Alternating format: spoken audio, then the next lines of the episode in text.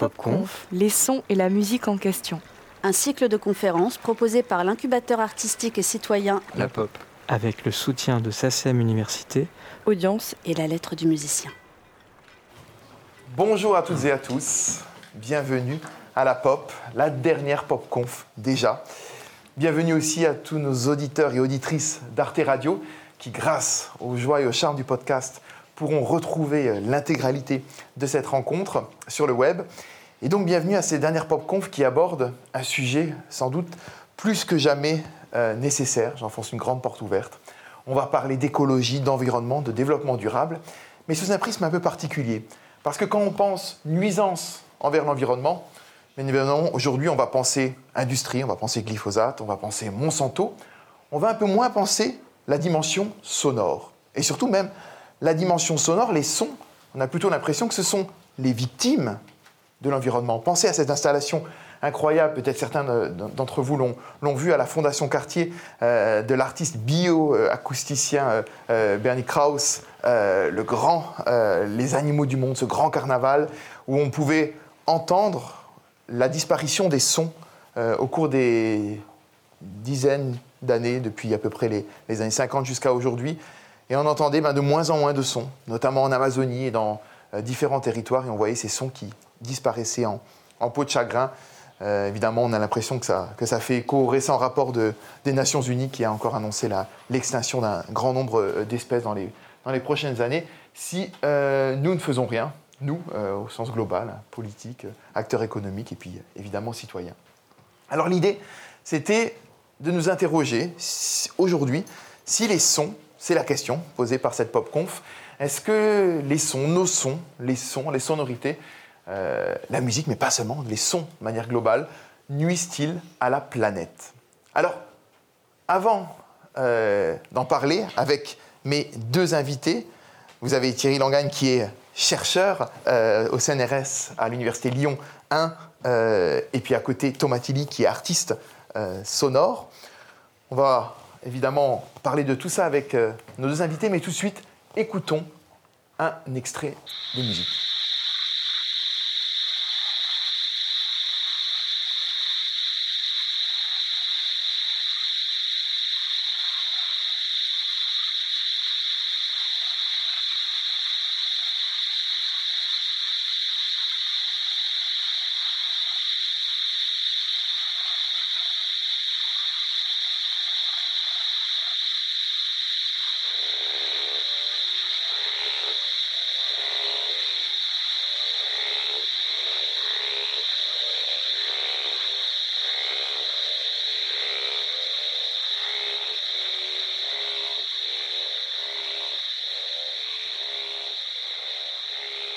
Avec un très joli diminuendo.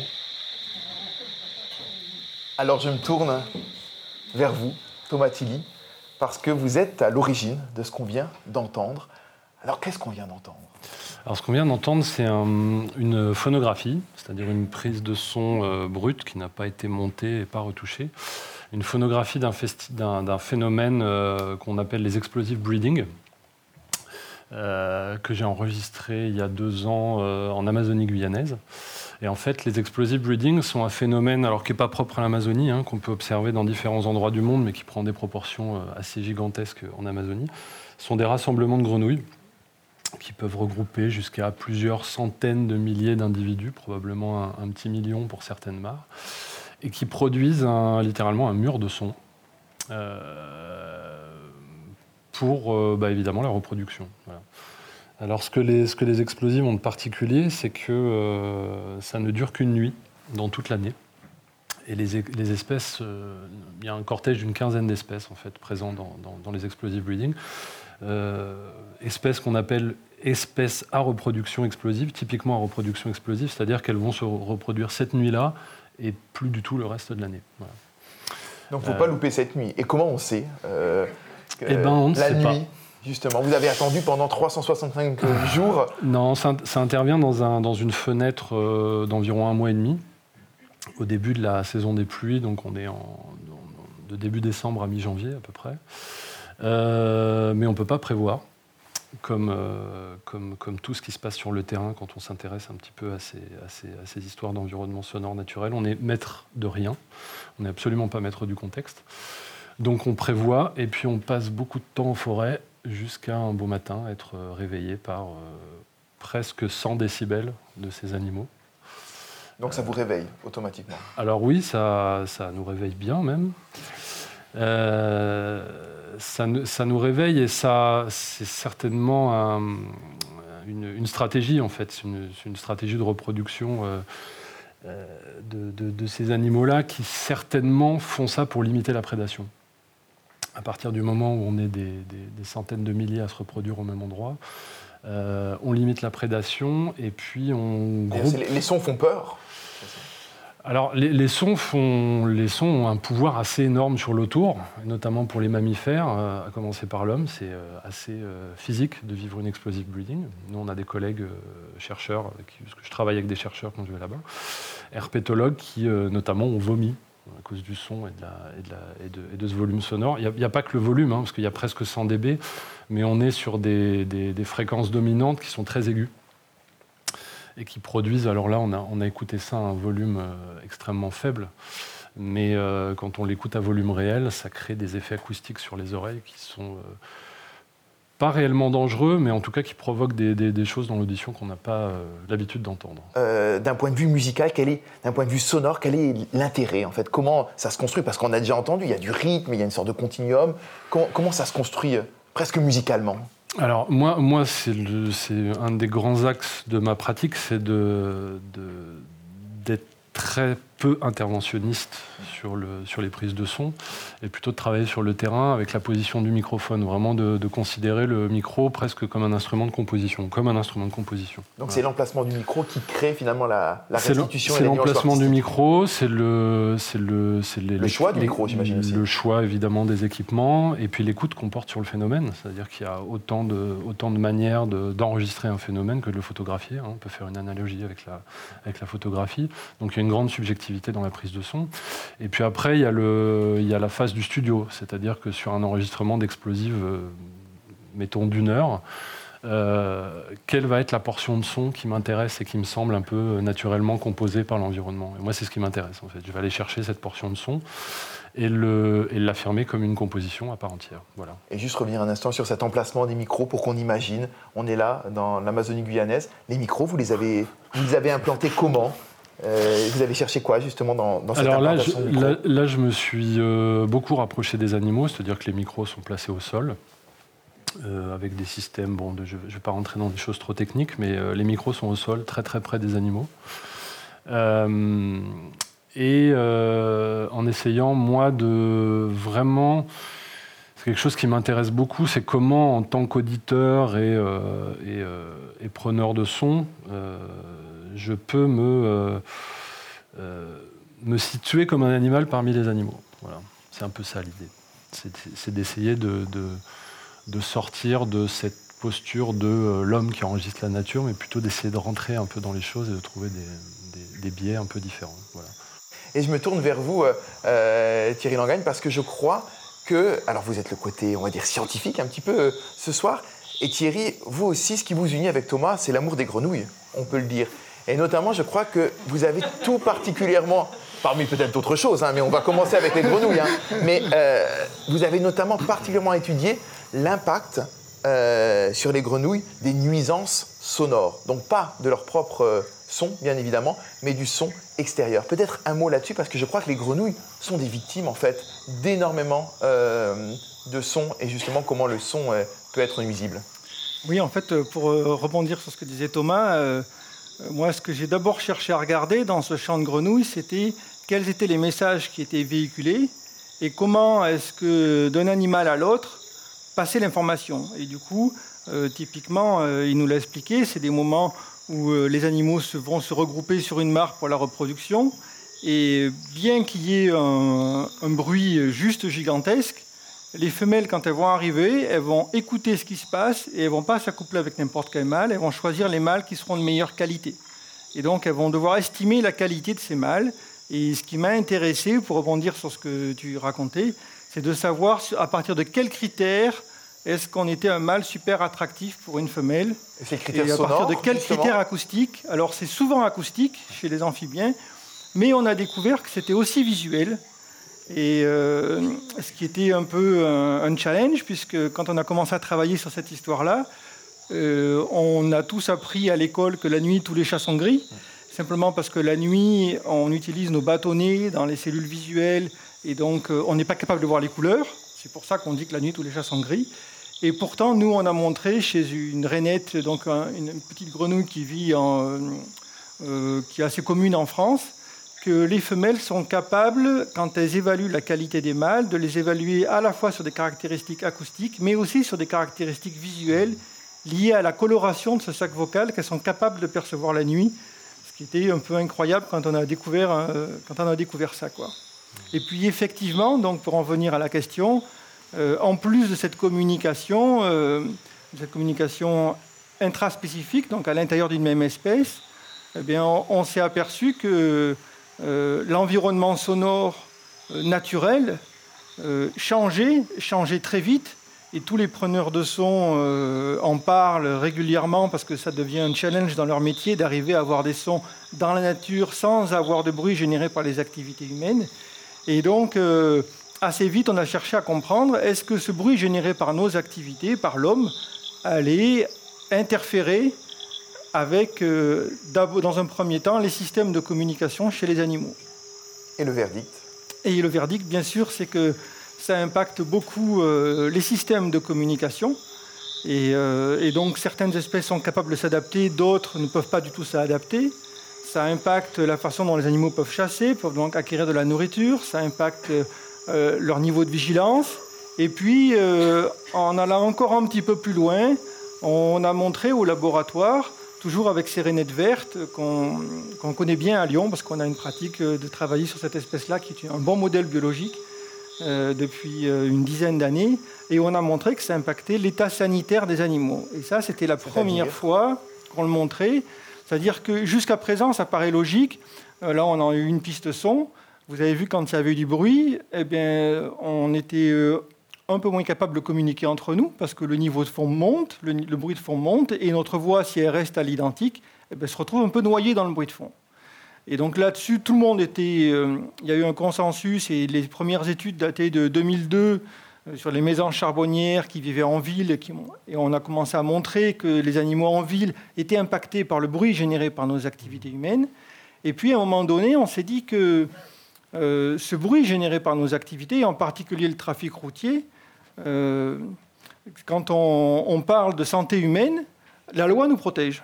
C'est-à-dire que les architectes, quand ils construisent des maisons, ils construisent des maisons pour qu'à l'intérieur, on ait un niveau de bruit de fond qui soit réduit.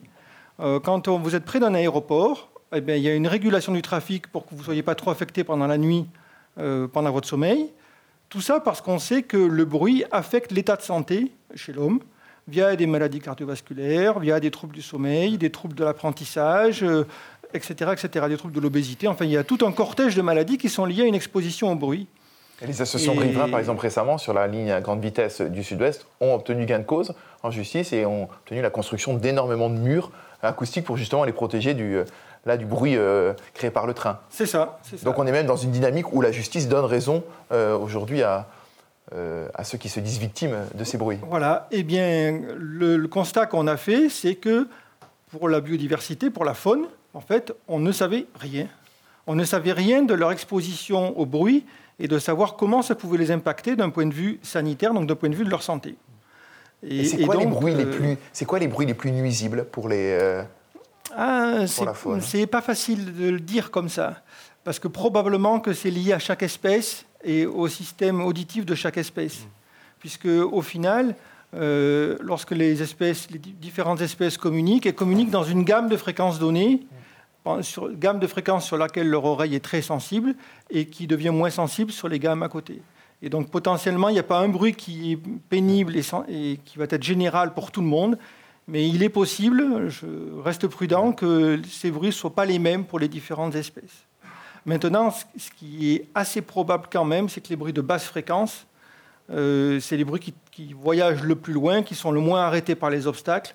eh bien, ce soit les bruits qui soient le plus impactants. Et c'est quoi, par exemple, des, bruits de, basse fréquence? Eh bien, alors, euh, par exemple, ça peut être les bruits générés par le trafic routier, qui est un bruit typiquement de basse fréquence.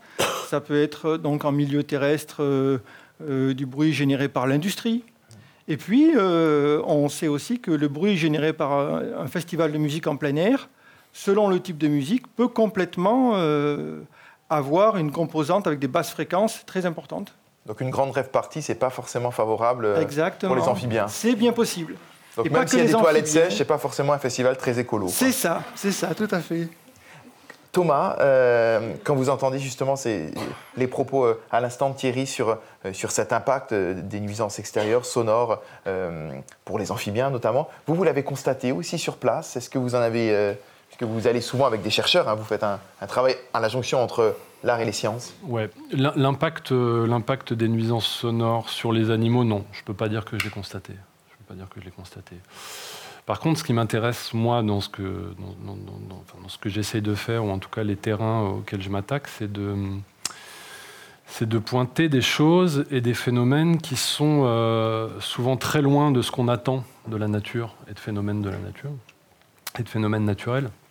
Euh, dans, le cas des, Je reviens aux explosive breeding, mais c'est un bon exemple parce qu'on est très très loin de la euh, forêt tropicale organique. La carte postale. Voilà, on est très loin de la carte postale. On est très loin du paysage. On n'est pas du tout dans ce qu'on peut appeler, d'ailleurs, j'emploie jamais ce terme de paysage sonore, mais euh, on est très loin de ça.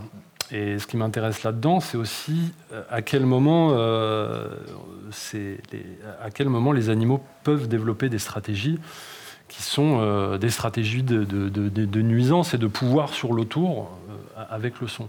Récemment, il y a eu un article très intéressant qui est paru dans Science sur des, euh, des biologistes américains qui travaillent au large de la, des côtes du Mexique, je crois, et ils sont tombés au moment de la reproduction des acoupas du Golfe, qui sont des, poissons assez communs là-bas, et ils se sont rendus compte que les acoupas se, joignaient par millions sous l'eau au moment de la reproduction et produisaient, ils ont mesuré 160 décibels sous l'eau de clics, euh, euh, ce, qui est, euh, ce qui dépasse à peu près tout ce qu'on peut, ce qu'on peut imaginer nous.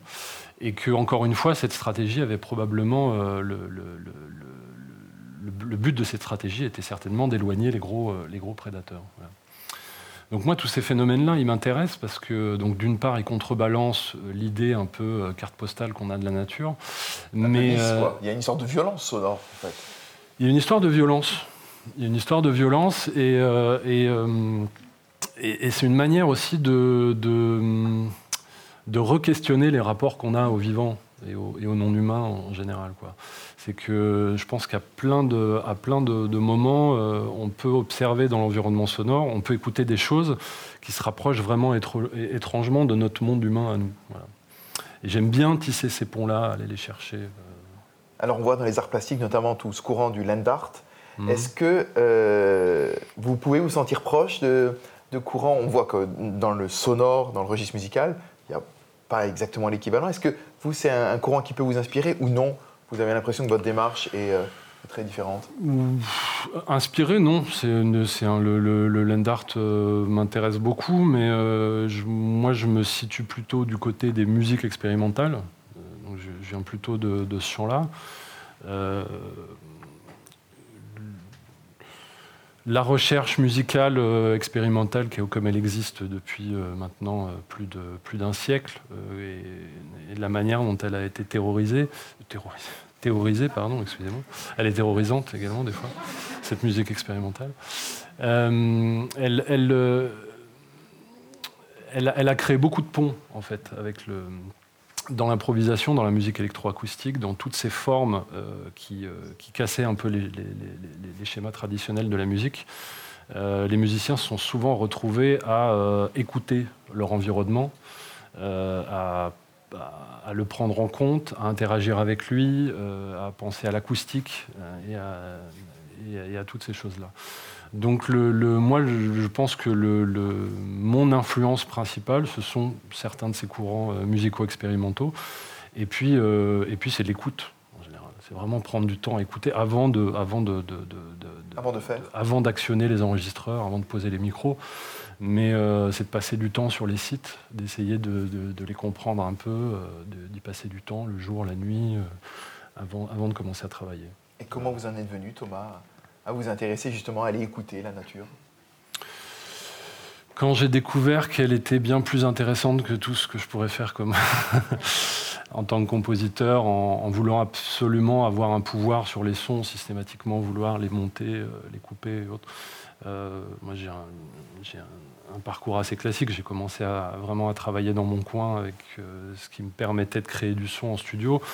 Et les premières expériences de microphone sur le terrain, travailler avec le micro et commencer à approcher le micro des sources, à s'éloigner, à, augmenter un peu son écoute, euh, m'a ouvert tout un tas de tout un tas champs en fait. Donc euh, c'est venu comme ça. Et puis après, c'est au fil des terrains que ça se forge.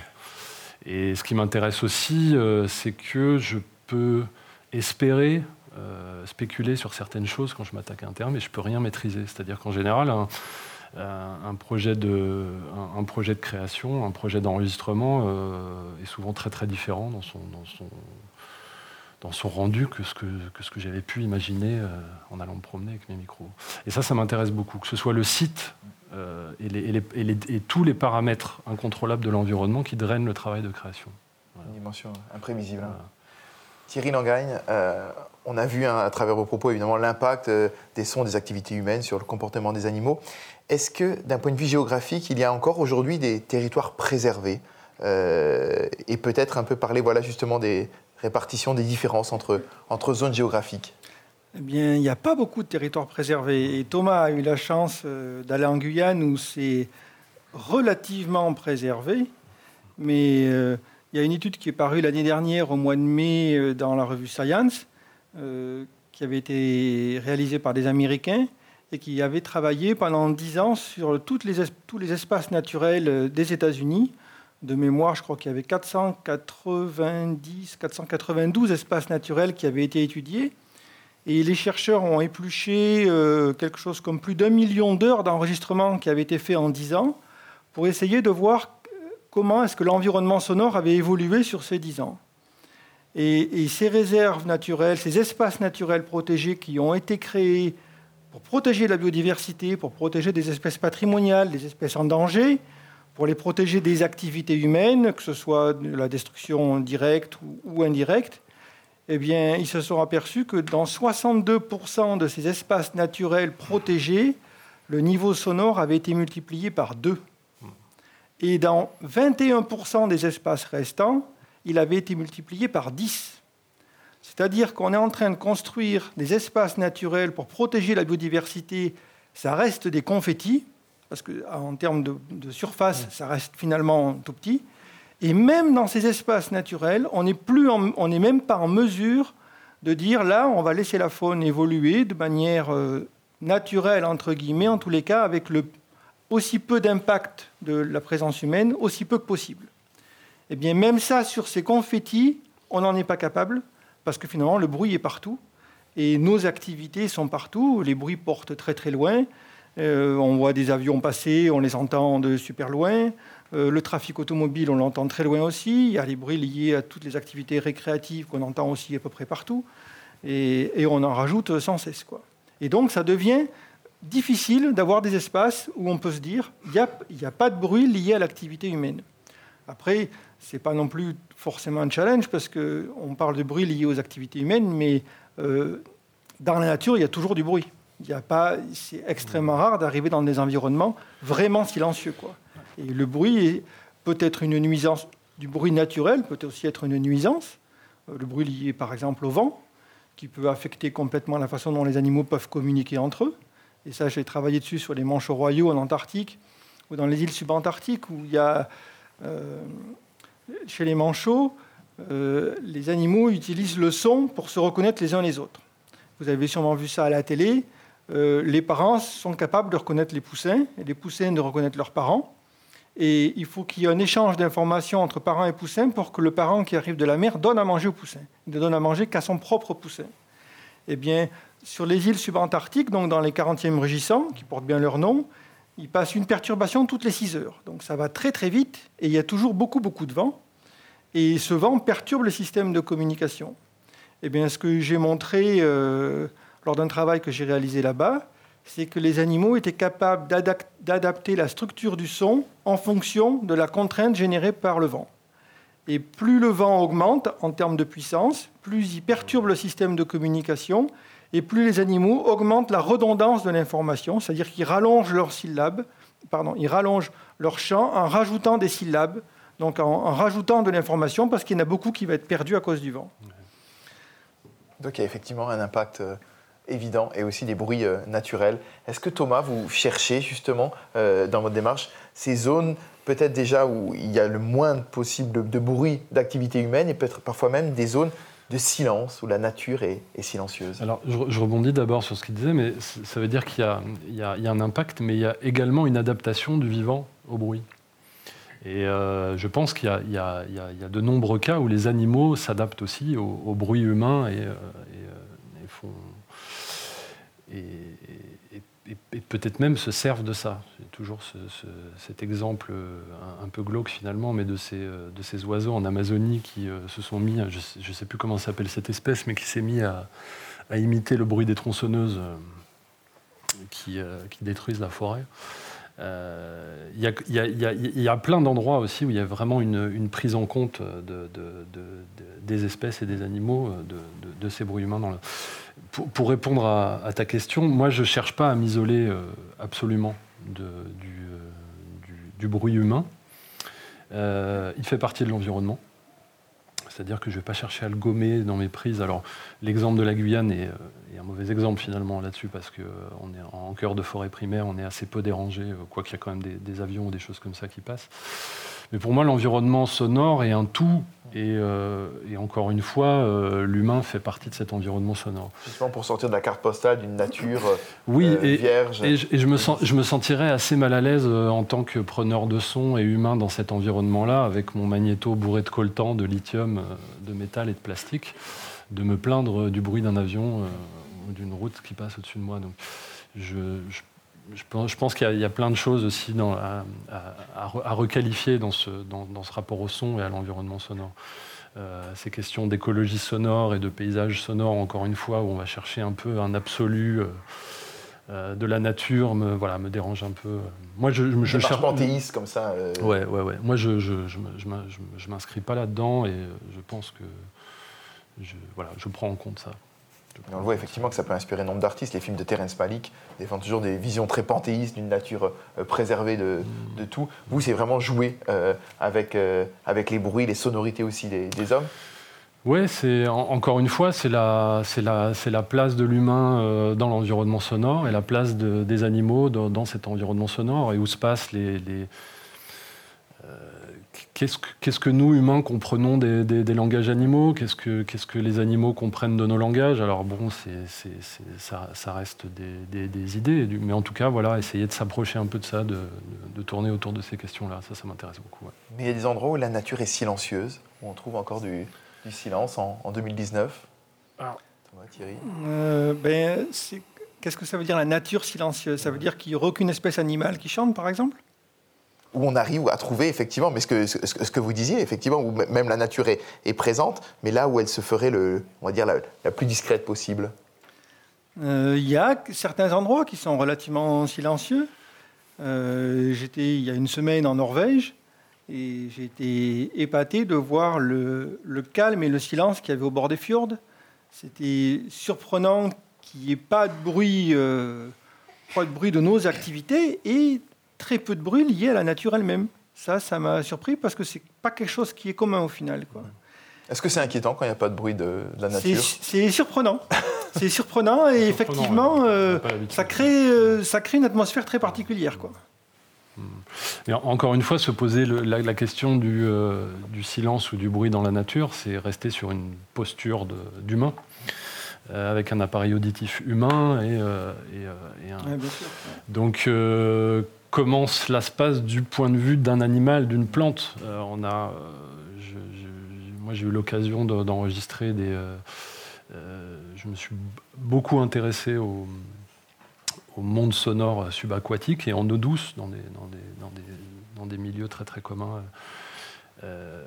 c'est de l'eau extrêmement calme, extrêmement plate, et à certains moments de l'année, dans certaines conditions, avec certains types d'insectes, certains types de végétation, on peut enregistrer des choses qui sont extrêmement bruyantes sous l'eau.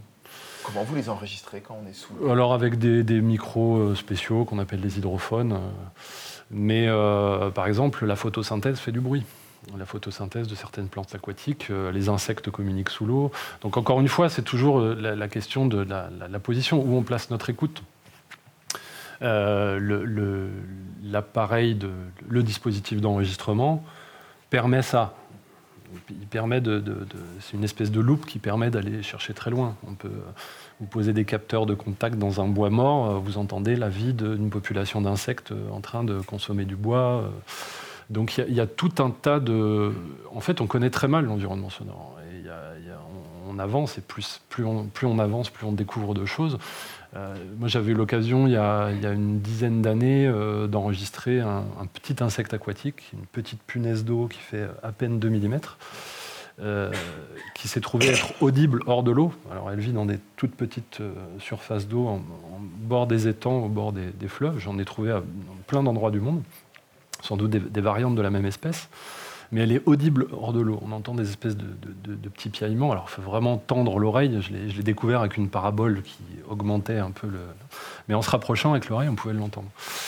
Et il y a des chercheurs qui ont travaillé sur cet animal-là, et il se trouve que proportionnellement à sa taille, c'est l'animal le plus bruyant de tout le règne animal. Dans le ratio Dans le ratio. Ça fait 2 mm, et c'est un, un micro-truc. Donc je pense qu'il y a on, avance, on, découvre, on va découvrir énormément de choses, aussi bien sur la communication animale que, sur la production de son même. Mais euh, pour moi, l'intérêt de voilà, comment, comment on se décentre dans l'écoute et comment on va, on va chercher aussi toutes ces, choses-là. Euh. Après, dans la construction des paysages, il y a des choses qui sont aussi intéressantes à faire. Euh, d'un point de vue purement scientifique et en cherchant à comprendre comment est-ce qu'un paysage sonore se compose Est-ce qu'il y a des règles dans cette composition Et j'ai travaillé avec des collègues à Montpellier et au Portugal il n'y a pas très longtemps, où euh, on voulait tester une hypothèse qui avait été rarement éprouvée, qui avait été émise d'un point de vue théorique, mais rarement éprouvée, sur la, compétition sensorielle. Et l'idée était de dire que lorsqu'il y a beaucoup d'espèces qui vont partager un même environnement sonore, eh bien, elles vont devoir procéder à des ajustements pour éviter qu'il y ait trop de chevauchements et pour quand même parvenir à communiquer. Mais pour arriver à, tester cette hypothèse-là, c'est joli à écrire, mais c'est beaucoup plus compliqué à tester.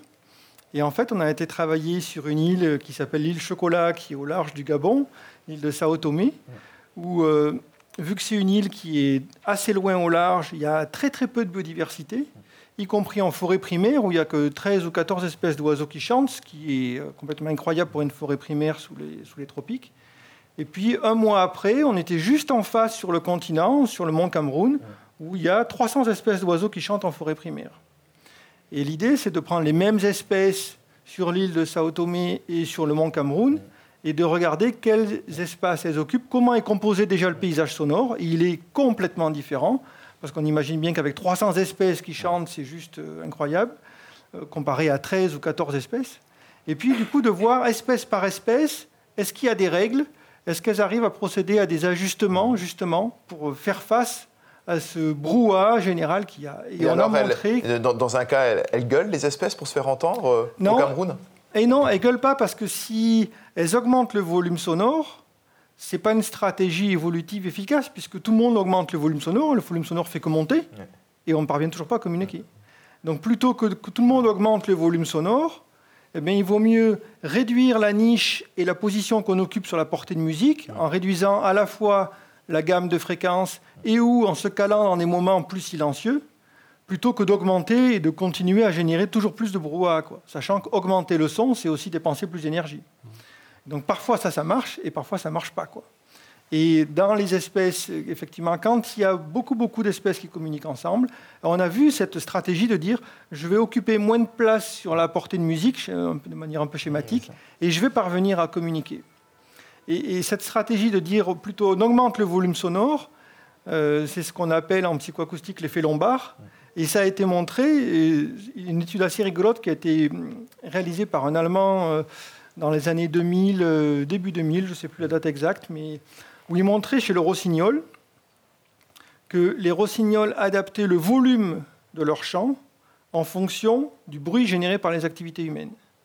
Et en particulier, en semaine, le rossignol chante plus fort parce qu'il y a beaucoup de trafic routier que le week-end où le trafic routier a baissé où le rossignol chante moins fort. Et quand je dis plus fort et moins fort, c'est, je crois, sur une amplitude de 14 décibels, donc c'est euh, très important parce que le décibel est à une échelle logarithmique.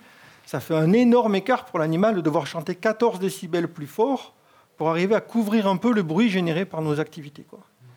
Et comment, justement, euh, Thierry, on peut imaginer euh, arriver à faire coexister, euh, si c'est possible, le bruit humain et l'activité, la vie et le comportement des, animaux?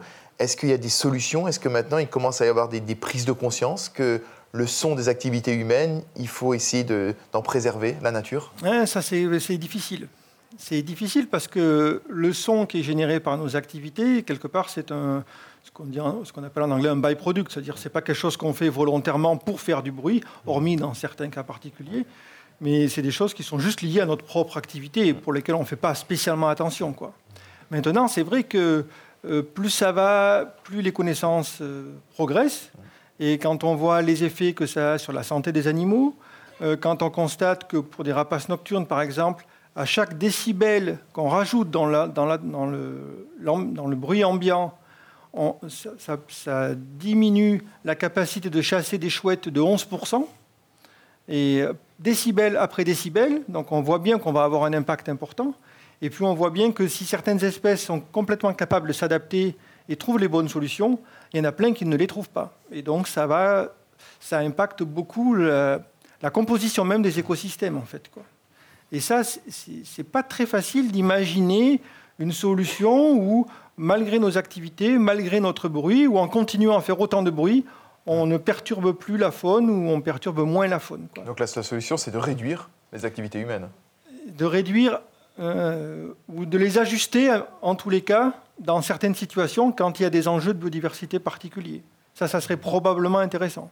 C'est-à-dire par rapport à des parcs euh, naturels, ce type de choses, d'arriver encore à préserver euh, des espaces géographiques. voilà. Et puis, ça passe pas forcément par je mets des murs anti-bruit qui sont d'un point de vue écologique une absurdité parce que quand on met des murs anti-bruit devant un lotissement pour se protéger du bruit, très bien. Mais quand on imagine mettre des murs anti-bruit parce qu'il y a euh, une zone naturelle sensible, quelque part, c'est qu'on met une barrière qui empêche les animaux de passer.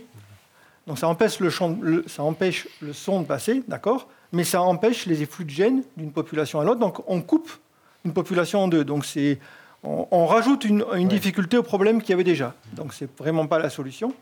Mais par contre, une solution toute simple et qui n'est encore pas beaucoup appliquée, mais pourtant c'est mathématique et c'est assez facile à expliquer, on pourrait simplement faire diminuer la vitesse des voitures. Et en diminuant la vitesse des. On a vu que le passage aux 80 km/h a été un peu compliqué hein, dans la population on a vu, déjà. C'est ça, c'est ça. Donc bon courage, c'est ça. le message, c'est ça. Mais en diminuant la vitesse, automatiquement, on diminue le bruit généré mm. par les véhicules, par exemple quand c'est des véhicules. Et bien plus pertinent qu'un mur anti-bruit. Euh, Thomas disait que euh, l'analyse euh, du sonore dans la nature était quelque chose encore de presque pionnier. Enfin voilà, on était au, tout début. Est-ce que par rapport aux, recherches scientifiques, on a cité hein, quelques études de science, vous avez l'impression qu'il y a de plus en plus une prise en compte de la question sonore? Oui, oui, clairement. Clairement, il y a Actuellement, il y a deux gros types de pollution qui sont émergents et, dont on commence à prendre réellement conscience pour l'environnement, c'est la pollution sonore. Et euh, là, c'est un champ disciplinaire qui a commencé en 2002, donc c'est assez récent. Mmh. Hein. Et on voit qu'il y a un nombre d'études qui va vraiment crescendo actuellement. Et l'autre type de pollution qu'on est en train de découvrir, là c'est encore plus récent, ça date de 4-5 ans, euh, pour l'essentiel des études, c'est la pollution lumineuse, c'est-à-dire la lumière générée par nos activités la nuit, parce que la nuit, il faut qu'il fasse noir. Et il faut qu'il fasse noir simplement parce que chez les vertébrés, euh, notre cerveau émet une hormone pendant la nuit qui s'appelle la mélatonine. Et si c'est pas obscur, c'est-à-dire s'il y a de la lumière, on n'émet plus cette hormone. Et cette hormone, c'est un une des grosses façons pour tous les organismes de savoir quand est-ce qu'il fait jour, quand est-ce qu'il fait nuit. quand est-ce qu'il faut déclencher, euh, tout un tas de mécanismes physiologiques. Et si on garde la lumière la nuit, et garder la lumière la nuit, ça peut être à 40 km de Lyon, il y a de la lumière, eh bien, euh, on perturbe complètement tous les organismes vivants. Le couloir de la chimie, par exemple. Par exemple. Mais tous les organismes vivants, et on est en train de découvrir que l'homme en fait partie.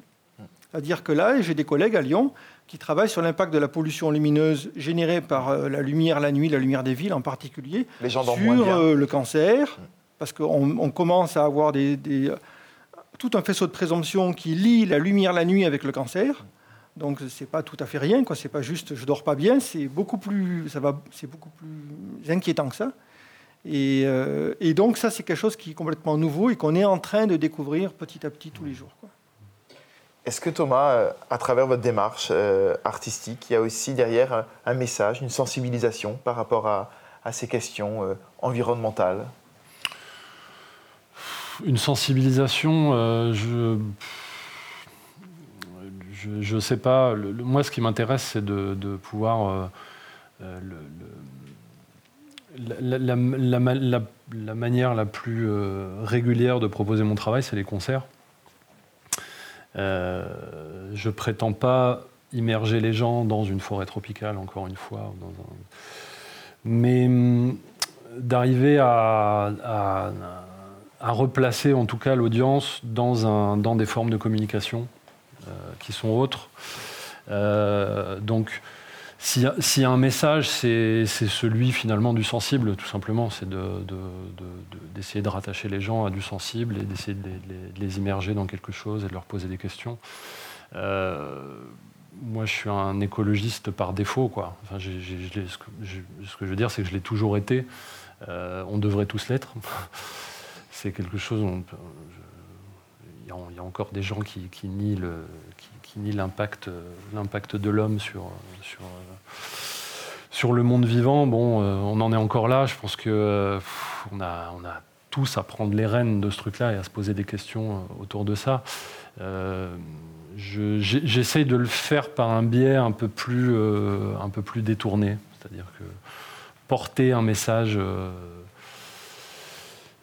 porter un message écologiste à travers ma pratique me dérange un peu, en fait. Mais, euh, mais encore une fois, rattacher, euh, rattacher les gens euh, aux sensibles, aux vivants, et, encore une fois se, replacer en tant que étant parmi les étangs, voilà, ça, ça m'intéresse. On va maintenant écouter un extrait de votre dernière réalisation. Vous nous la présentez et on va l'écouter dans, dans quelques instants. Euh, alors ça, c'est des enregistre- c'est basé sur des enregistrements qui sont issus de, de- de Guyane également. Euh, il s'agit de stridulation, de, des enregistrements de stridulation de fourmis, de grosses fourmis euh, toxiques qu'on trouve en Amazonie. Voilà, qui sont travaillés avec de l'électronique et le son de mes micros qui agonisent à cause de l'humidité. Et fourmis toxiques, rassurez-moi, pour, pour l'homme, même, c'est une pratique dangereuse d'aller enregistrer les fourmis toxiques On fait attention quand même, ouais. On fait attention. Bah, disons que ce sont des, fourmis. euh, le, nom ver- vernaculaire anglais de, ces fourmis, c'est les bullet ants. Donc ça, dit ce que ça dit. Euh, les piqûres sont euh, a priori très douloureuses. Je me suis pas, je m'y suis pas risqué. Non, ce qui est intéressant, c'est que ces animaux-là produisent des stridulations qui sont audibles encore une fois à l'oreille. Quand on voit la taille des fourmis, on n'a pas trop Euh, Oui, envie alors c'est des voilà, c'est Ouais, des fourmis Des qui grosses font. euh, fourmis. ouais. c'est des très grosses fourmis, ouais, ouais, qui font quelques 2-3 cm de long à peu près.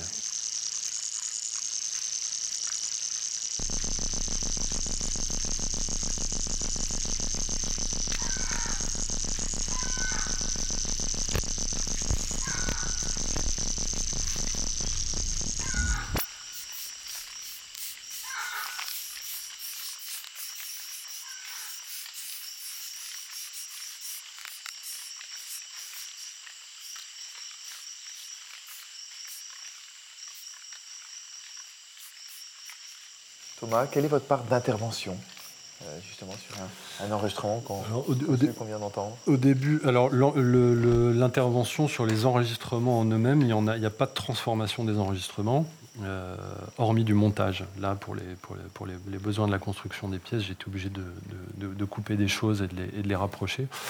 Euh, dans l'extrait qu'on a entendu, ça ouvre avec de l'électronique.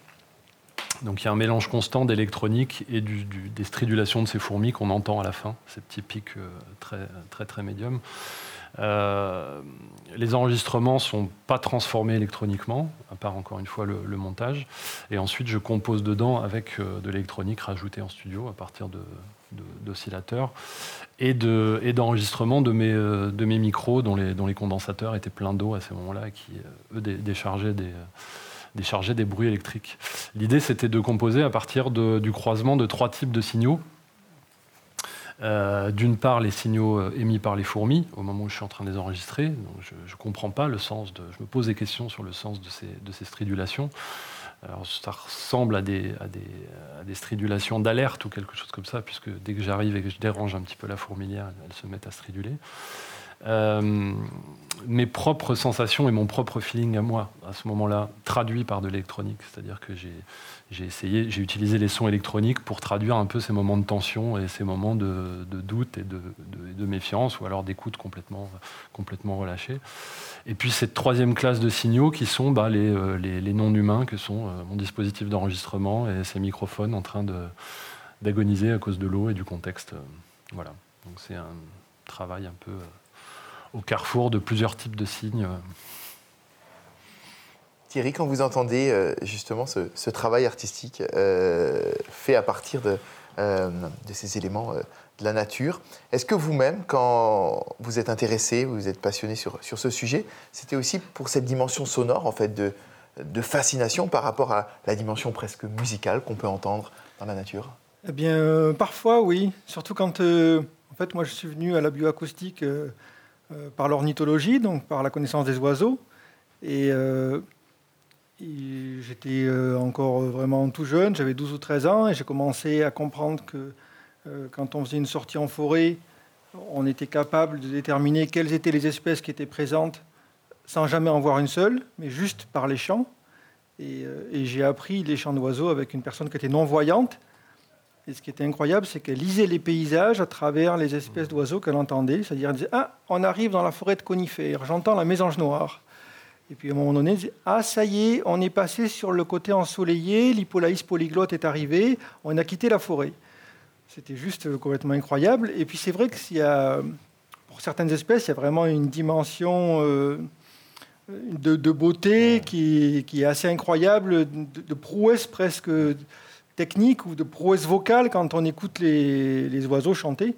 Un compositeur comme Olivier Messiaen a été complètement passionné par, euh, bien sûr, les oiseaux. Ce qui n'est pas étonnant. Ce qui est pas étonnant, oui, parce que c'est vrai qu'il y a parfois des, choses qui sont complètement incroyables pour, pour notre oreille.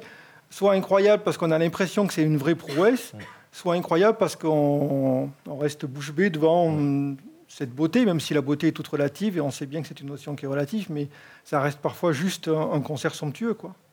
Et d'ailleurs, il y a même une œuvre d'ailleurs, que vous devriez aimer euh, tous les deux, puisque Georg Philipp Telemann, un grand compositeur de l'époque baroque, a écrit un concerto appelé Les Rainettes, euh, dans lequel il imite le son des grenouilles avec euh, la partie de, violon que je vous invite à, découvrir chez vous, qui montre bien qu'effectivement, il y a une dimension du bestiaire qui a toujours inspiré les, compositeurs de, depuis tout le temps, bien avant. peut-être à une époque où il y avait moins de pollution sonore de, de, loin, mais en tout cas, il y avait déjà, déjà, déjà tout cet attrait. Alors maintenant, les questions, elles sont à vous. On va augmenter un petit peu la lumière de la salle pour nous permettre euh, à nous trois de vous voir.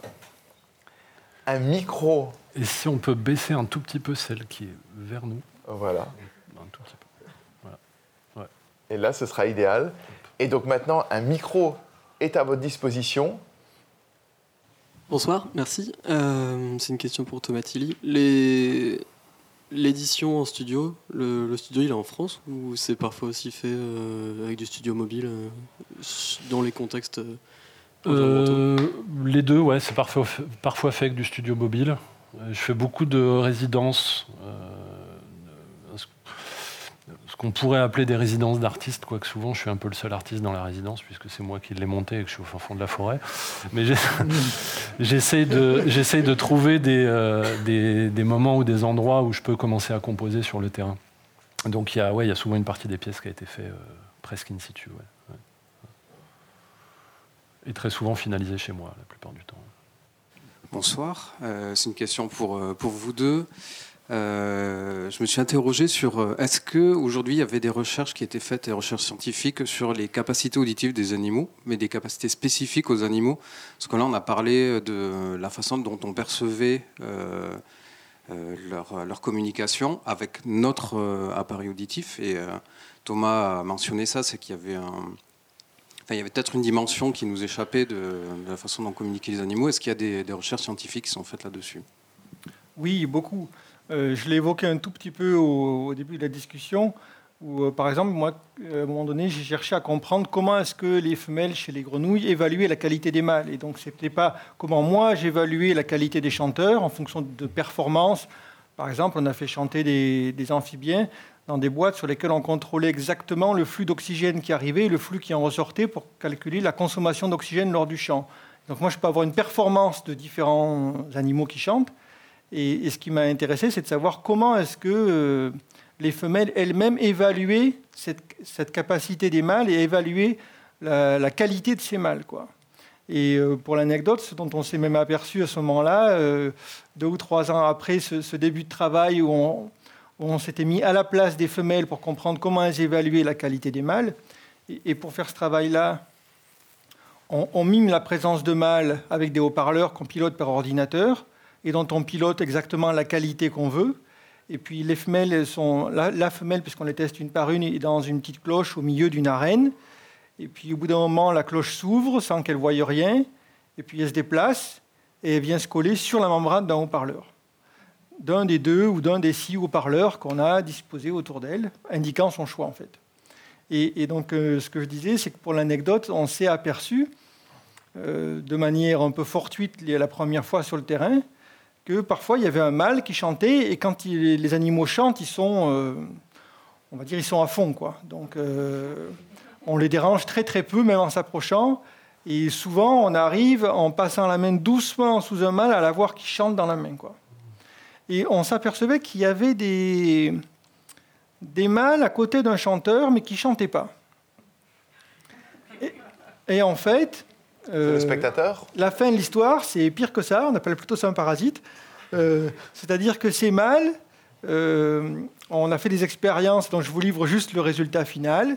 C'est des mâles qui, au final, ne sont pas très attirants pour les femelles, sont souvent des mâles de petite taille, mais par contre, sont tout à fait capables d'écouter et de savoir où sont les mâles qui sont attirants, avec les mêmes critères que les femelles, qui vont se placer ah. près de ces mâles et qui attendent qu'une femelle arrive, en, se disant qu'ils allaient l'intercepter.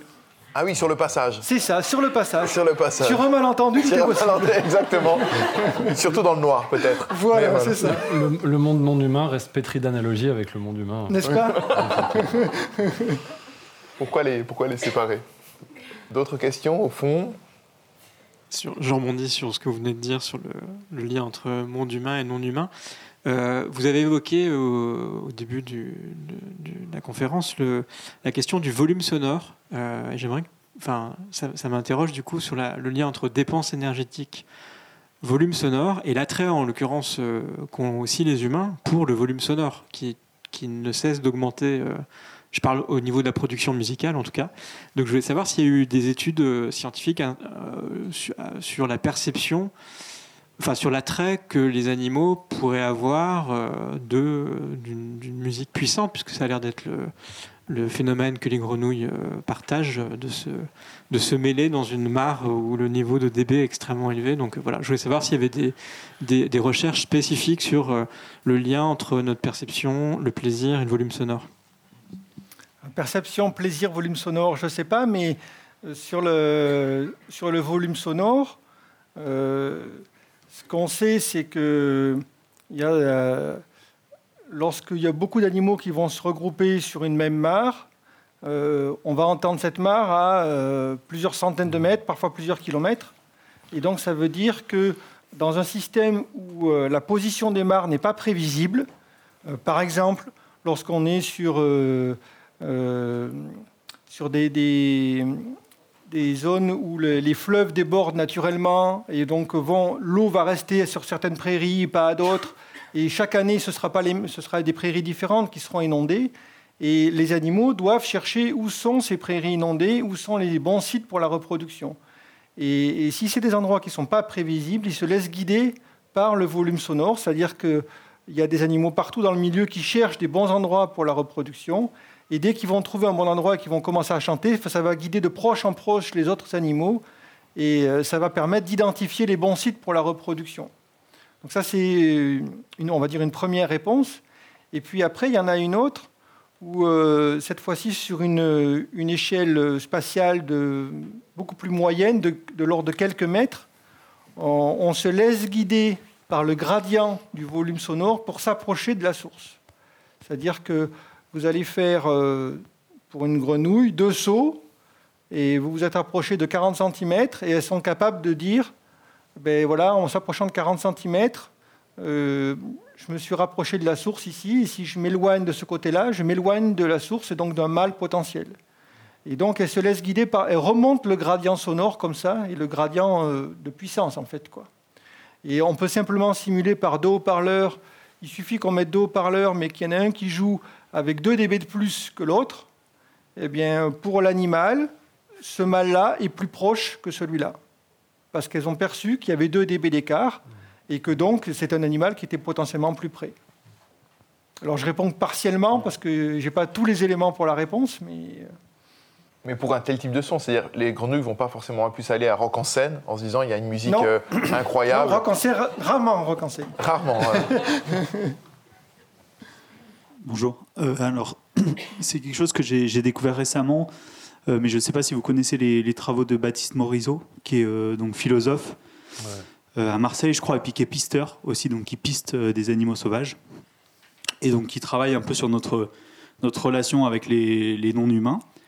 Et euh, du coup, je voulais savoir un peu, pour vous, quelles pouvaient être les. Enfin, quelles, quelles, quelles étaient les, possibilités ouvertes par, la, par justement le, le, son et à la fois la, compréhension de, des systèmes de communication animale et à la fois des, une, bah, l'émission de certains sons qui aurait pour but de, comment dire, de travailler sur la cohabitation avec les animaux ou, avec les non-humains. Voilà, si vous aviez euh, des pistes de réflexion dans ce sens-là.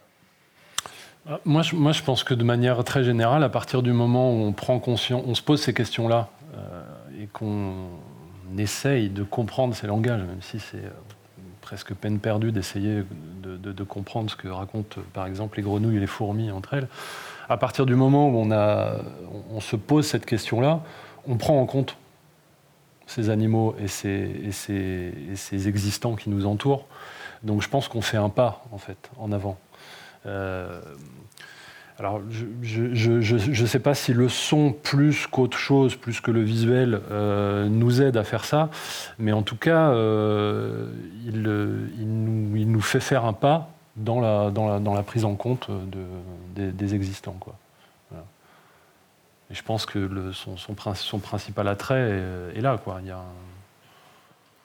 Et après, souvent, quand on ne sait pas, on passe complètement à côté d'un monde, sonore. Moi, je le vois la semaine dernière, chaque année, euh, à Lyon, euh, j'interviens dans un, diplôme euh, pour préparer des étudiants en licence professionnelle sur les analyses et les techniques d'inventaire de la biodiversité, c'est le nom de la licence. Et donc, parmi ces techniques d'inventaire, il y a utiliser les signaux acoustiques et donc les signaux sonores. Et, donc, il y a des, des techniques particulières qu'on apprend aux étudiants. Et ils sont souvent bluffés de se dire voilà, on est dans une forêt, et donc on applique une technique, on a un cercle d'observation sur lequel on note toutes les espèces qu'on entend. C'est quelque chose qui est bien reproductible, qui est euh, bien, bien canulé. Et puis euh, au bout de 20 minutes, eh bien, quand on commence à faire le listing, hein, qu'on reporte ce qu'on a entendu, ils s'aperçoivent qu'il y a 30 espèces autour de nous et qu'on n'en a vu qu'une seule. Et en général, euh, sur les premiers, donc c'est des, séances d'écoute de 20 minutes qu'on fait parce que c'est aussi quelque chose qui est standardisé et qu'on fait partout dans le monde. Et euh, à l'issue des deux ou trois premières séances de 20 minutes, il y a toujours un moment de stupéfaction en se disant mais c'est pas possible qu'il y ait autant d'animaux, on n'en a pas vu un. Parce qu'on est souvent d'abord, l'homme est d'abord un animal visuel plutôt que sonore, et on, passe, on peut passer facilement à côté de cette dimension sonore. Et le, son et l'écoute à cette qualité-là, c'est qu'il est, extrêmement, euh, est extrêmement peu intrusif dans, l'environnement. Se poster pour écouter un environnement sonore ou installer des microphones pour, euh, pour évaluer euh, la biodiversité d'un site, comme c'est le cas maintenant avec beaucoup d'équipes de recherche, c'est extrêmement léger du point de vue de l'impact sur, sur le lieu. Bonsoir et merci beaucoup je, pensais, est-ce qu'il euh, y aurait moyen, euh, ça se fait pas mal en, visuellement, hein, en reconstitution 3D, euh, 4D, de reconstituer un paysage sonore ou en tout cas une ambiance sonore d'il y a par exemple 50 ans? Je, te dis ça parce que je rêverais d'avoir les sons de, je sais pas, d'un endroit de Bretagne par exemple, d'il y a 60 ans. Est-ce qu'on découvrirait, on découvrirait sans doute des choses? Est-ce qu'il y a moyen de le reconstituer? Il y, a, un chercheur japonais qui est allé jusqu'à euh, reconstituer le champ des dinosaures à partir de la morphologie des, animaux, euh, des, tailles, des, voilà, ce qu'on sait sur, sur, ce qu'on a, sur, les, sur les restes qu'on a trouvés de ces animaux-là. Le résultat, je, voilà. Les sujets à caution, c'est ça, scientifique euh, C'est pas facile à valider. C'est pas facile à valider.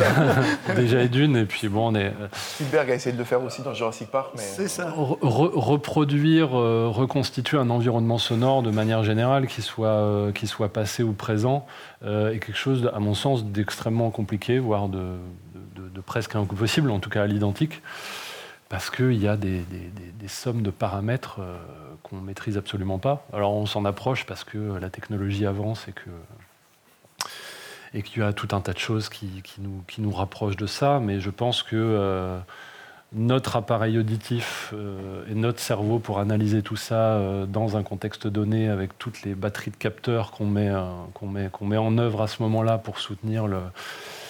est quand même bien au-delà de toute la technologie qu'on peut déployer aujourd'hui pour euh, donc reproduire à, l'identique un environnement. Et puis un environnement sonore, encore une fois, ça n'a de valeur que pour un auditeur euh, X. Enfin voilà.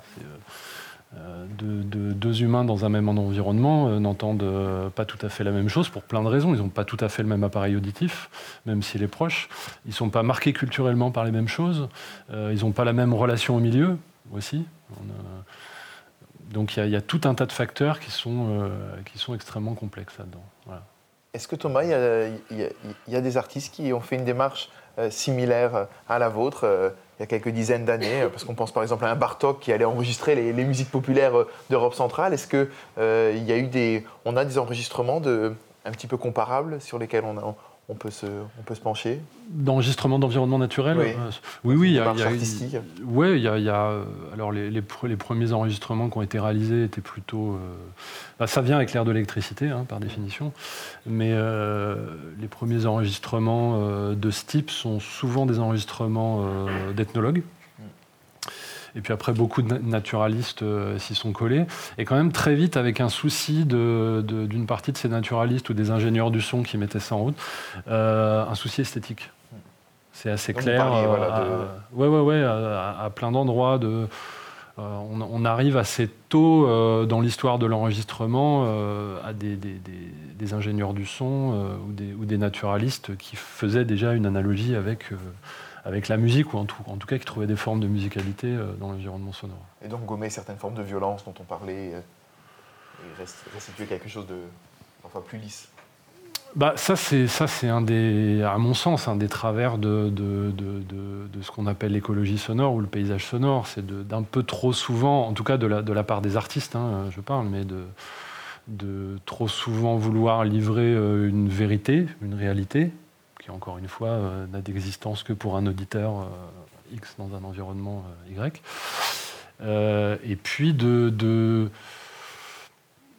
Moi, je me pose beaucoup la question de comment écoutent les Amérindiens.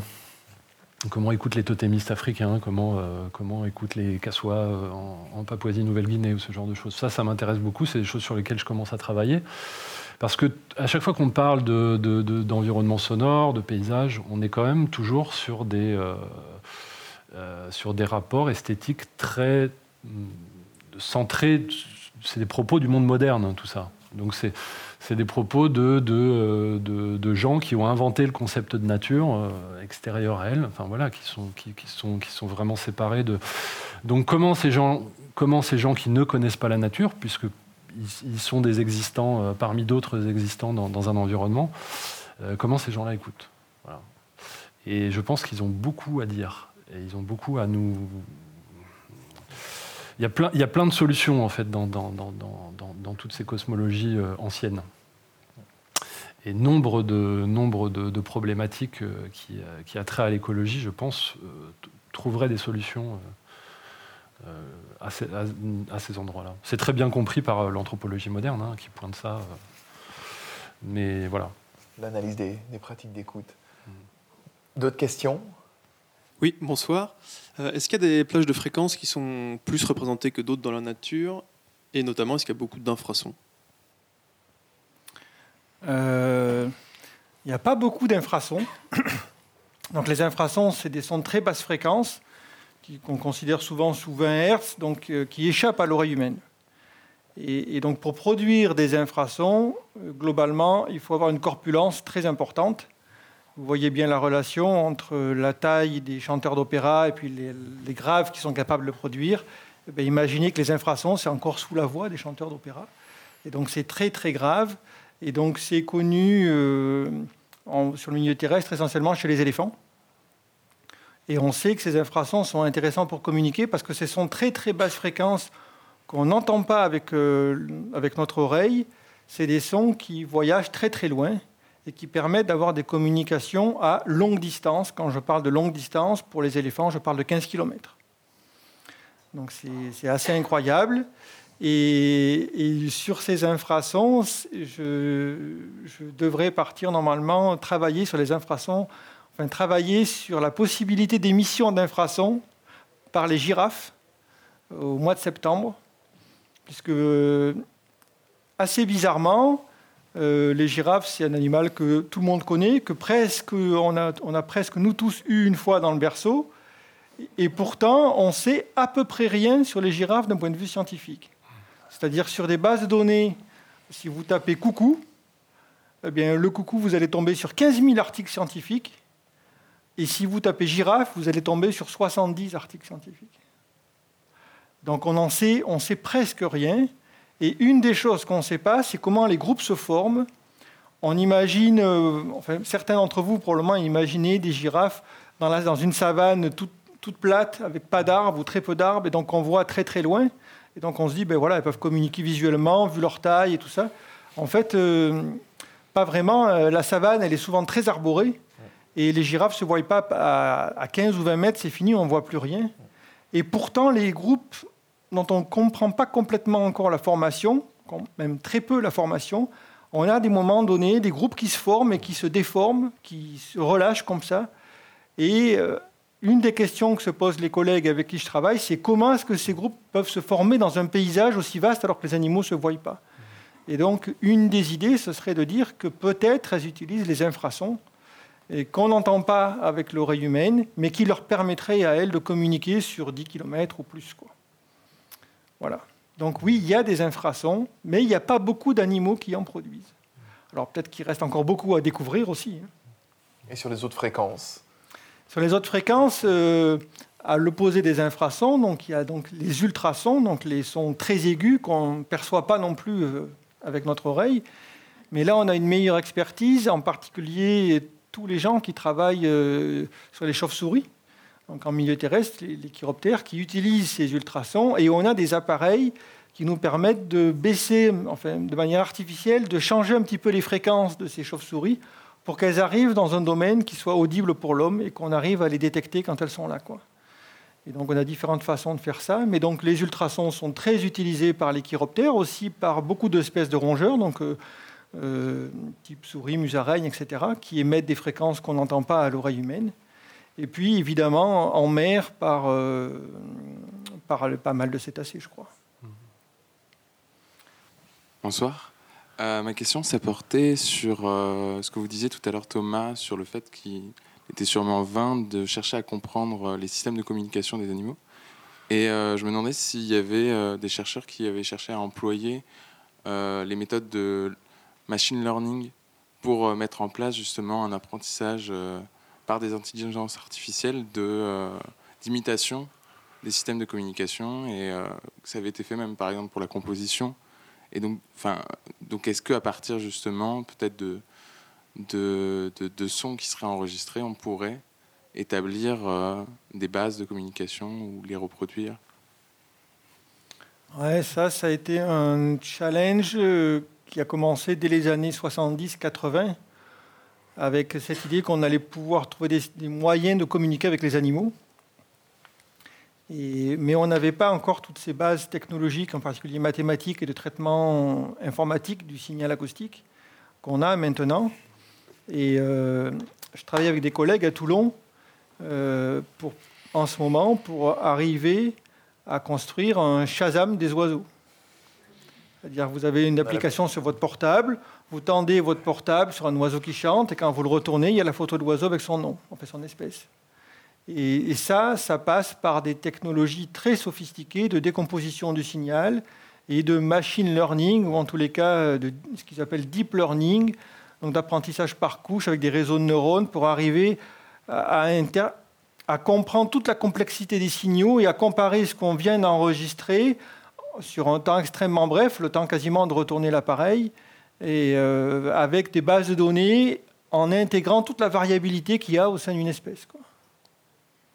Et c'est une application qui va, qui va sortir On a déjà un petit eh ben, On aimerait bien parce que scientifiquement, ça y est, on a fait le job et, euh, et, ça fonctionne.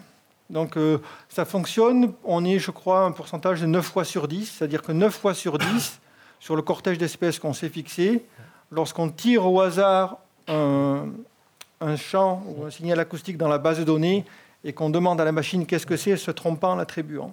Donc c'est déjà pas si mal. Presque encore mieux que Shazam hein, avec, certaines, avec certaines musiques. Bonsoir.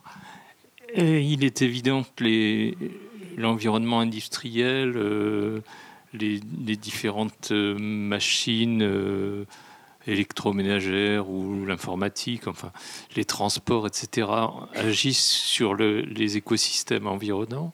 Mais euh, ce que j'aimerais savoir, c'est est-ce que cette, industrialisation et cette, enfin, cette modernité euh, a un impact sur les, les espèces en voie de disparition? Des études scientifiques très précises qui le montrent, j'en connais pas comme ça. Je ne dis pas qu'il n'y en a pas, mais je dis que j'en connais pas. Par contre, avec l'exemple que je vous citais tout à l'heure de ces espaces naturels protégés aux États-Unis qui voient leur niveau sonore augmenter de manière considérable, eh bien, euh, même sans avoir fait des études précises sur certaines espèces animales, de facto, ça veut dire que ces animaux-là sont affectés, puisque de facto, il va y avoir très probablement un lien entre l'exposition à ces bruits générés par les activités humaines un lien entre ces activités humaines, le niveau de stress et la réponse immunitaire des animaux, puisque ça c'est un lien qui a l'air de marcher de manière euh, assez, assez fort, l'enchaînement de ces mécanismes-là. Et donc oui, très probablement, pour des espèces en voie de disparition, lorsqu'elles sont soumises à du bruit généré par les activités humaines, ça va créer des problèmes, et des problèmes supplémentaires par rapport à ce qu'elles rencontrent déjà. C'est une prédiction. En tous les cas, c'est une prédiction que euh, je pense légitime de faire. Bonsoir. Euh, j'avais une question sur euh, bah, fait, ce qu'on peut encore entendre de naturel dans les villes. Et à partir de la réponse déjà attendue bah, qu'il n'y a plus grand-chose, est-ce qu'on ne se fait pas du mal à nous-mêmes dans les villes avec les sons Et est-ce qu'on ne peut pas utiliser la nature pour euh, réinjecter quelque chose de bon euh, bah pour, euh, pour l'homme, à la fois par des moyens artificiels ou des moyens, des haut-parleurs ou des... Ah, je pense que sur tous les plans, on gagnerait à se reconnecter un peu avec, avec les végétaux et avec les animaux, absolument tous les plans. probablement sur l'environnement sonore oui, également. Je pense que on a, tous expérimenté ça euh, quand on veut se détendre et quand on veut prendre un peu d'air. Euh, on va à la campagne, on repart pas euh, se nicher au milieu d'une ville. Donc je pense que on a de toute façon, sur tous les plans, vraiment intérêt à, réintégrer, le, vivant sur toutes ses formes dans nos lieux de vie. Comment on fait ça? Moi, j'ai une expérience au Japon, à Tokyo, qui est une mégalopole beaucoup, beaucoup plus grande que la région parisienne encore, et où, sur des grandes avenues à Tokyo, par des haut-parleurs, ils diffusent des chants d'oiseaux. Et c'est quand j'avais posé la question, c'était soi-disant apaisant pour les gens. Alors que c'est un milieu complètement artificiel où il n'y a plus de pelouse, euh, il n'y a plus que quelques arbres, et ces quelques arbres ont des haut-parleurs et diffusent des chants d'oiseaux. C'est assez terrifiant. Hein. Mais euh, Oui, on est, dans le. On, bouche les trous, quoi. Thomas, est-ce que vous, avez, vous êtes penché sur le, son des villes? Vous avez déjà travaillé sur, dans l'environnement sonore urbain? Oui, oui, oui. Euh, je, en, fait, moi, je ne m'intéresse pas qu'aux environnements sonores naturels et pas qu'aux pas qu'aux animaux. Euh, l'architecture m'intéresse beaucoup, par exemple, dans le son et dans ce que dans ce qu'elle nous renvoie euh, du sonore. Donc euh, oui, régulièrement, je, j'enregistre dans les villes et sur des lieux qui me sont beaucoup plus communs que la forêt amazonienne ou ce genre de choses. Et c'est beaucoup plus difficile c'est vachement plus simple d'aller enregistrer en forêt primaire euh, et de créer avec ça que, que d'enregistrer au coin de la rue où on vit euh, et d'essayer d'en tirer quelque chose. Euh, parce qu'on est baigné dans un, dans un environnement qu'on. Voilà, espèce de bruit de fond un peu de nos vies. D'essayer de, sortir des choses esthétiquement de ça, c'est, c'est franchement pas évident. après, le, le, la, nature en ville et la place de la nature en ville dans le, sonore m'intéresse beaucoup. j'ai des petites idées de choses autour de ça, sur lesquelles j'ai commencé à travailler aussi. Mais euh, euh, oui, de, manière générale, tous les environnements sonores m'intéressent. Euh, j'ai pas de la, nature m'intéresse particulièrement parce qu'elle a, a, elle, me reconnecte et je trouve que c'est le, c'est le c'est le, lieu de nombre d'enjeux auxquels on est tous confrontés aujourd'hui. Donc, se poser des questions autour de ça est à mon sens hyper important. Mais tous les environnements sonores m'intéressent.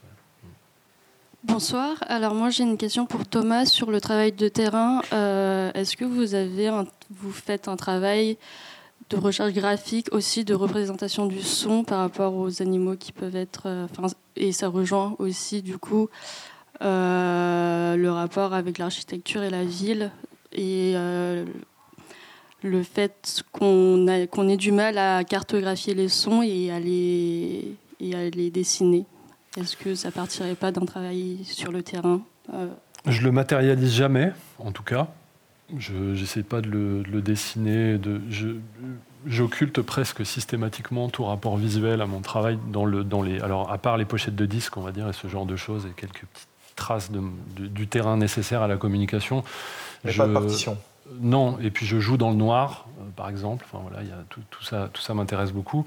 Par contre, dans l'écoute, euh, il y, a de la géométrie. Il y, a des choses qui sont de l'ordre de la géométrie qui se font. Et particulièrement dans l'écoute de la forêt et, euh, de, ses communications animales. J'aime bien penser l'autour comme un ensemble de lignes qui se tissent et de formes qui se dessinent dans l'écoute. Ça, ça me plaît beaucoup.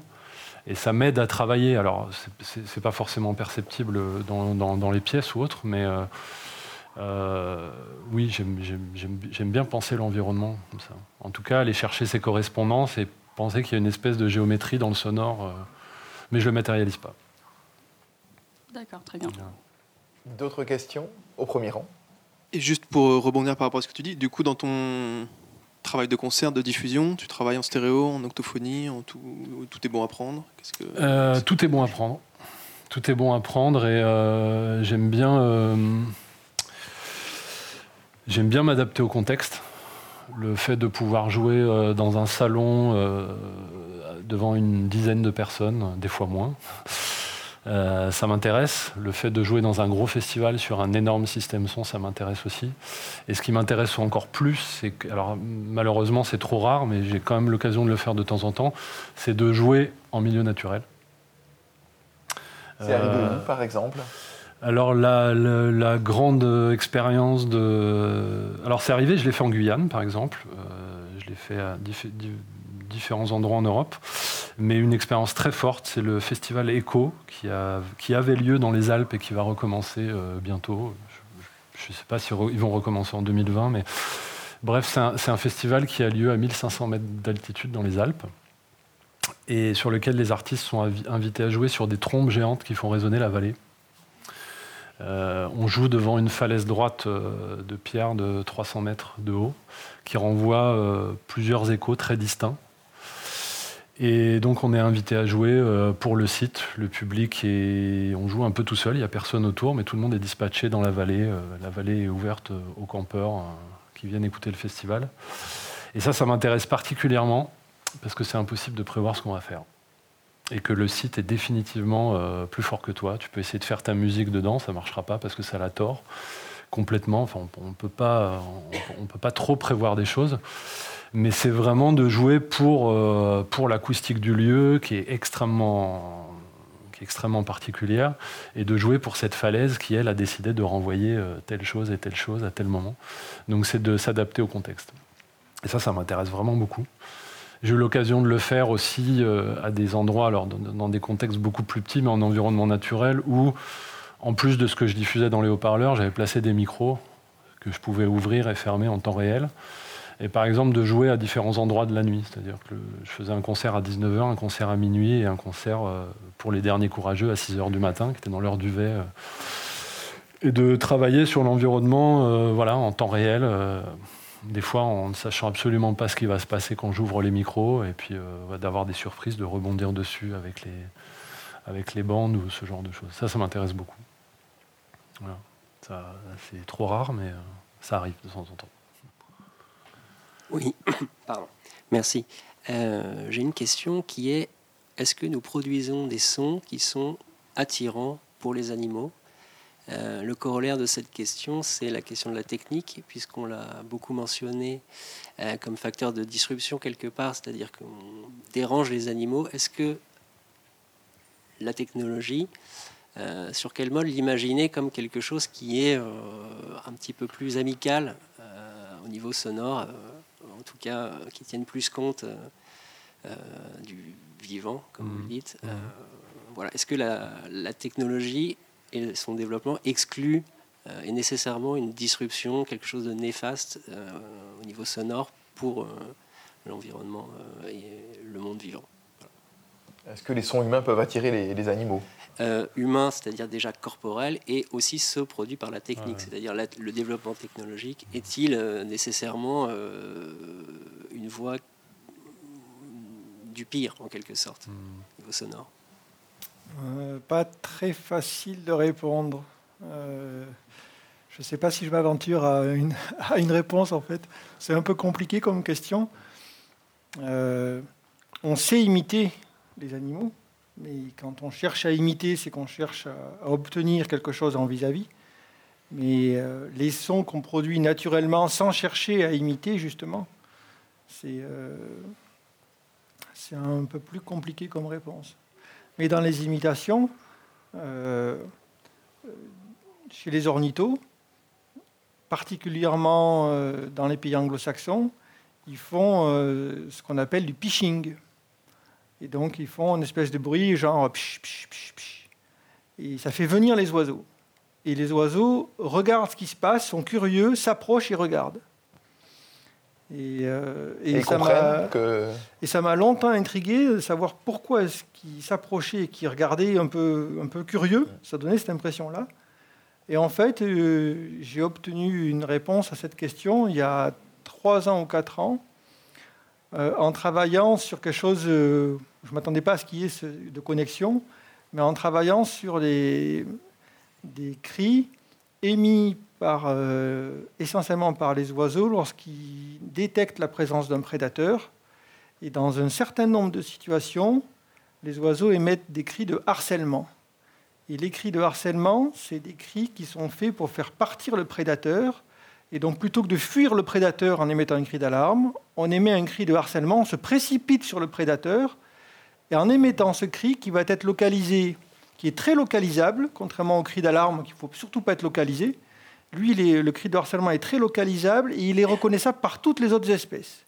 Et le but du jeu, c'est de faire converger le maximum d'oiseaux près du prédateur pour le faire déguerpir et le faire partir. Et pour être très localisable, il y a des règles psychoacoustiques à respecter. Et c'est d'avoir des signaux large bande en termes de fréquence. Et le large bande en termes de fréquence, ça donne Et quand on émet ces signaux aux oiseaux, en, reproduisant des, sons que eux émettent, on a un signal qui est vite localisable et qui fait converger beaucoup d'oiseaux à l'endroit où est émis le signal. Et du coup, euh, ces ornithos qui, font du, du, pour attirer les oiseaux et pour les voir de plus près ou les détecter, probablement que quelque part ils utilisent cette règle psychoacoustique qu'utilisent les animaux entre eux pour communiquer quand ils perçoivent un prédateur et qu'il faut non pas fuir mais venir le harceler pour le faire partir.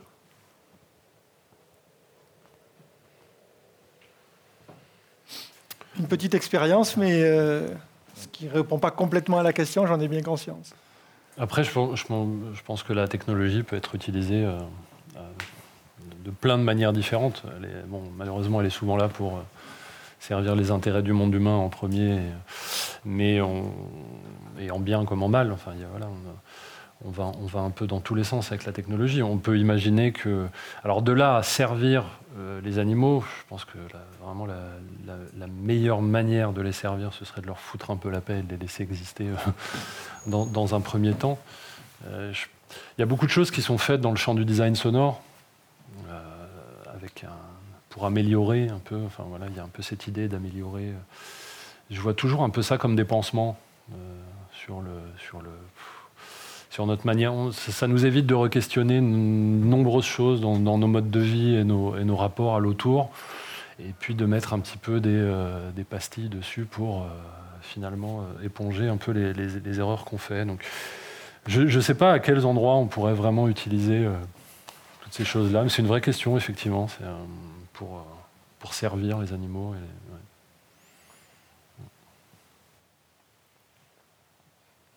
D'autres questions?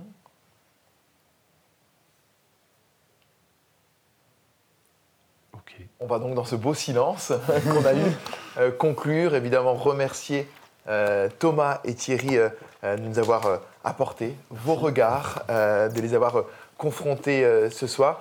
Un grand merci euh, évidemment à Olivier qui est en fond de scène avec qui euh, eh ben, on a monté euh, toute cette saison de, de PopConf dans ce lieu incroyable où on peut débattre, faire les liens. On a plus que jamais besoin d'ouvrir les fenêtres et notamment en partant de la musique, mais pas que, en tout cas d'être dans une logique volontairement, on pourrait dire presque indisciplinaire. on a pu le faire, ces conférences, grâce à des partenaires, grâce à la SACEM qui soutient les artistes, c'est important de le rappeler, grâce à Audience et grâce à la lettre du musicien. La lettre du musicien, c'est le journal de la musique. Je vous dis ça évidemment parce que euh, j'en suis le directeur de la rédaction et aussi parce que euh, on vient de repenser entièrement euh, ce journal et pour lancer notre nouveau numéro de cette nouvelle maquette, c'est l'écologie justement qu'on a voulu confronter parce qu'à chaque fois, le principe de la lettre du musicien, c'est de montrer que la musique, elle se fait en lien avec la société, de confronter, de débattre par rapport évidemment à ces thèmes, un peu à l'instar de, ce qu'on fait euh, à la PopConf. Donc n'hésitez pas, il y a quelques exemplaires euh, qui vous attendront de, la lettre du musicien à l'accueil. Donc découvrez euh, ce journal indépendant et si vous l'aimez, ben, soutenez-nous. On en a évidemment la presse indépendante plus que jamais besoin. Encore un grand merci évidemment à Arte Radio qui nous permet à, ces podcasts de vivre. Et puis ben, rendez-vous très bientôt. C'était la dernière PopConf de cette saison, mais évidemment comme les meilleures choses, ça continue. À très bientôt. Au revoir. Merci.